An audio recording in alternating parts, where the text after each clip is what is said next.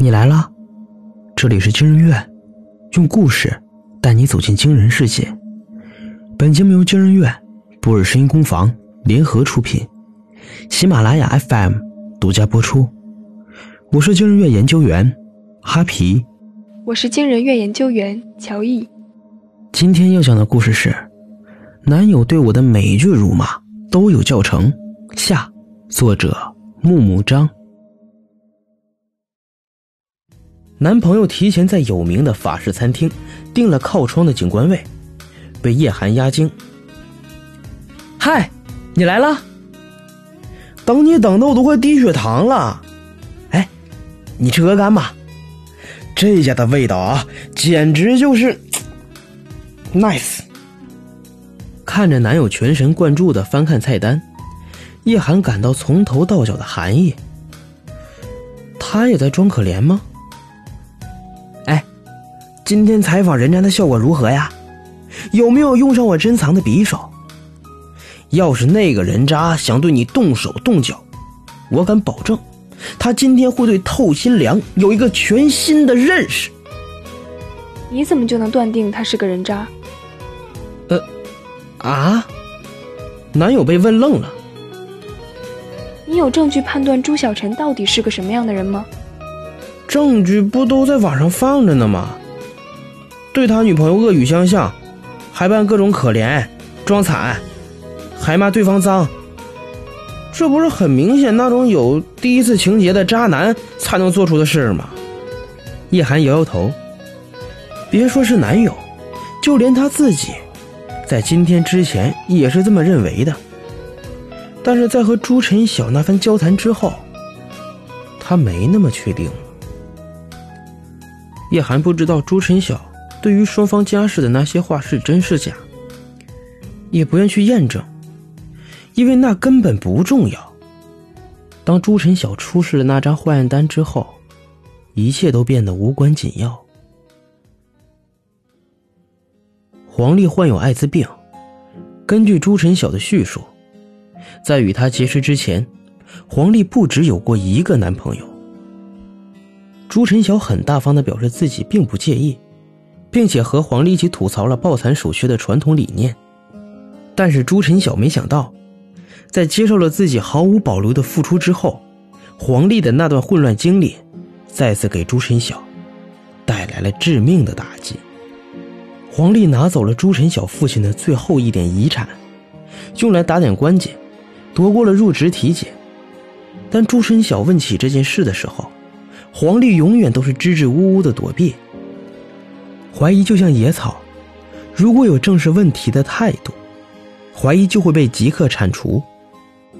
可是，一旦避而不谈，就会疯狂的侵蚀掉所有的收成。分餐、洗漱用品分装，以及从不含糊的安全措施，黄丽强调的无数生活细节，都在加深朱晨晓的怀疑。毕业后同居了一年。黄丽患发烧感冒的次数越来越多，而且一周会流无数次鼻血，身体免疫力似乎低到了极点。终于，在一次帮黄丽处理鼻血的时候，朱晨晓藏起了一部分，送到医院化验，拿到了如今放在桌上的化验单。叶寒狠狠地抓着自己的大腿，想要守住理性的防线，这一定是朱晨晓的计策。他靠抹黑黄丽，来让自己看上去更像一个受尽折磨的模范男友。谁知道这份化验单上的名字，是不是被替换过了？很快，朱晨晓拍出了第二张化验单。即便有各种各样的保护措施，他还是被黄丽传染了。所以，我会骂黄丽脏。朱晨晓挽起睡袍的袖子。露出那些恶魔种下的疱疹，他毁了我。这你也信？他就是利用各种手段想博取你的同情。谁知道朱晨晓和黄丽是谁先传染谁的？重要吗？叶寒觉得男友突然离自己好远。你不是最喜欢达拉斯卖家俱乐部了吗？对于患上绝症的人来说，你觉得他会有心情在身患绝症时跟我玩这种把戏吗？或许，男友挠着头，搜寻挽回话题的稻草。或许，或许在发现自己患病之前，他已经完成了对黄历的精神绑架，现在所做的只是想让自己在死之前留个好名声呢。怪不得你这么支持我去采访社会热点，原来你如此看重名声。男友语塞。和新欢搂在一起的时候，谁还会刻意想着替前任说好话呢？叶寒拎包而起。据我所知，朱小晨没有做这些事的必要。那个化验单有编号，我查了也不是伪造的。哎，你干什么去？不吃饭了？吃你的鹅肝去吧！我要给全城人提一个醒，也包括可怜的你。叶寒打车回到办公室。主编早已下班，还好前台的姑娘还在。坐在电脑前，叶寒想了很久。朱晨晓是不是利用了相处教程？黄丽是不是一个找老实人接盘的渣女？叶寒并不在意大众是否知道这两件事的真相。促使他继续写完这篇报道的理由，就是他不愿让朱小晨的复仇成功。朱小晨绝望的辱骂。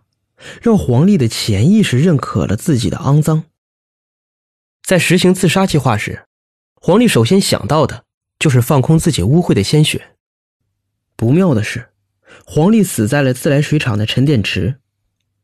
在安保人员暂停供水之前，已经有不知道多少吨水被输往了千家万户。虽然艾滋病毒很难在人体外生存，但从理论上讲，口腔溃疡的患者。依然存在被感染的可能性。意识到这一点的时候，叶寒立刻拿起来电话，想要报警，但是被朱晨晓抓住了双手。别担心，你的手上没有伤口，我不会传染给你的。成千上万的人骂我，我却只有一张嘴，骂回去是不可能的。我能做的复仇，就是不说。写完采访稿后，天已经亮了。叶寒舔了舔干瘪的嘴唇，犹豫了一会儿，还是没有喝下办公室的纯净水。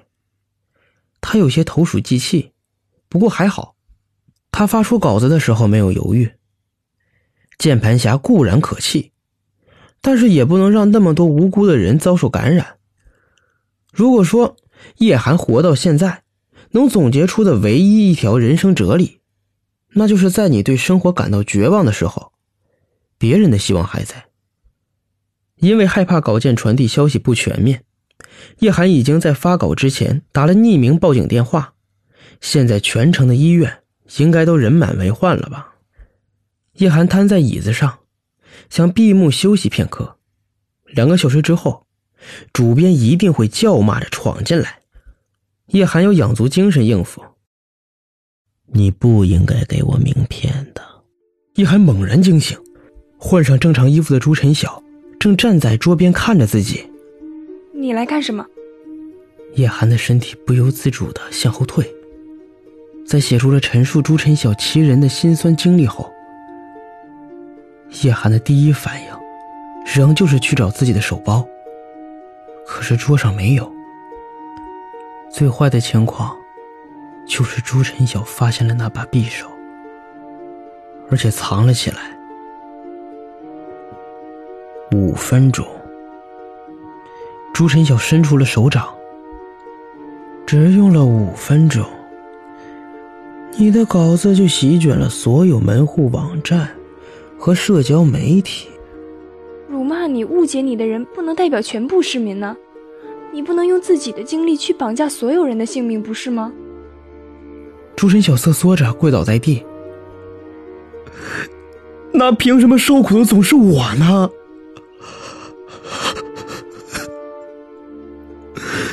父亲离我而去，遗产被皇帝挥霍一空，我想自力更生，却被染上了这种脏病。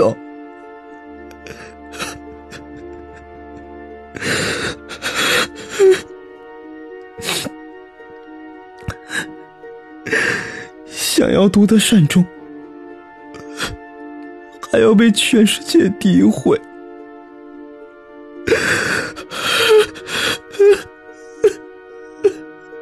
一个男人哭成这样，在叶寒看过所有影视剧中都没有见过这么夸张的场景。叶寒尝试着去轻拍朱晨晓的后背，是他的报道产生的影响，也自然该由他抚平伤口。而且，摸后背也不会传染吧？谢谢你。朱晨晓的苦笑，像极了死刑犯的自嘲。你可能是我生命中最后见到过的好女孩了。如果还能再早一点，哪怕一点，我也会主动追求你。一涵尴尬的陪笑，不知道自己现在算不算是单身。那个可爱的皮卡丘呢？可以送给我做礼物吗？我挺喜欢的。嗨，一个破录音笔有什么好稀罕的？在你那什么之前，我肯定送你一个好礼物。不，朱晨晓死死攥住叶寒的手，那个皮卡丘里有我们俩促膝长谈。叶寒头皮有些发麻，手腕被捏得生疼。你想要皮卡丘，不是因为它可爱，而是因为……朱晨晓站起身，宽阔的肩膀压住叶寒的身体。你昨天不是马上就回办公室赶稿子了吗？录音笔一定在你这儿，把它交给我。我不想让咱们俩的话让别人听到。为什么？难道那里面的话都是你的套路？嗯，朱晨晓咂了下嘴。我做了这么多准备，可不想被一支破录音笔给毁了。把它给我！转椅倒地，叶寒尽力踹了朱晨晓一脚，趁着对方身体失衡时，踹飞脚上的高跟鞋，用尽全力跑向办公室大门。显然，像朱晨晓这种计划周密的人，不会忘记堵住猎物的去路。他没有钥匙，也不能直接锁大门，但他不知从何得来的一把单车的链条锁，把两边门锁把锁住了。留下吧，你的人生就留在办公室，多好！朱晨晓猛地冲上来，扑到叶寒，死死掐住纤细的脖颈。感谢你替我洗白，现在只要你被凌晨闯入的小偷杀掉。就大功告成了，我会在你墓前多烧纸的。一个身患绝症、行将就木的人，绝不会有这样摧枯拉朽的力气。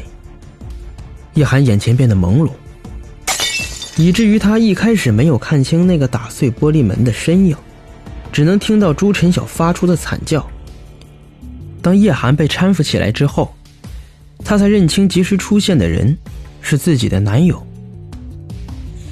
生气归生气啊，你昨天从饭店出来的时候，怎么连手包都不拿？防身的东西没了吧？男友把手包挎在叶寒的肩上，迈过还在嚎叫的朱晨晓，去办公室桌上抽了张纸，擦拭那把沾血的匕首。我是喜欢达拉斯买家俱乐部。可是，我也喜欢另一位大师级导演的名言。他的理念是：只要第一幕出现了匕首，最后一定要用得上。我喜欢的是另一句名言：真相不止一个，有多少人见证，就有多少真相。如果别人的叙说都不可信，就亲眼看世界吧。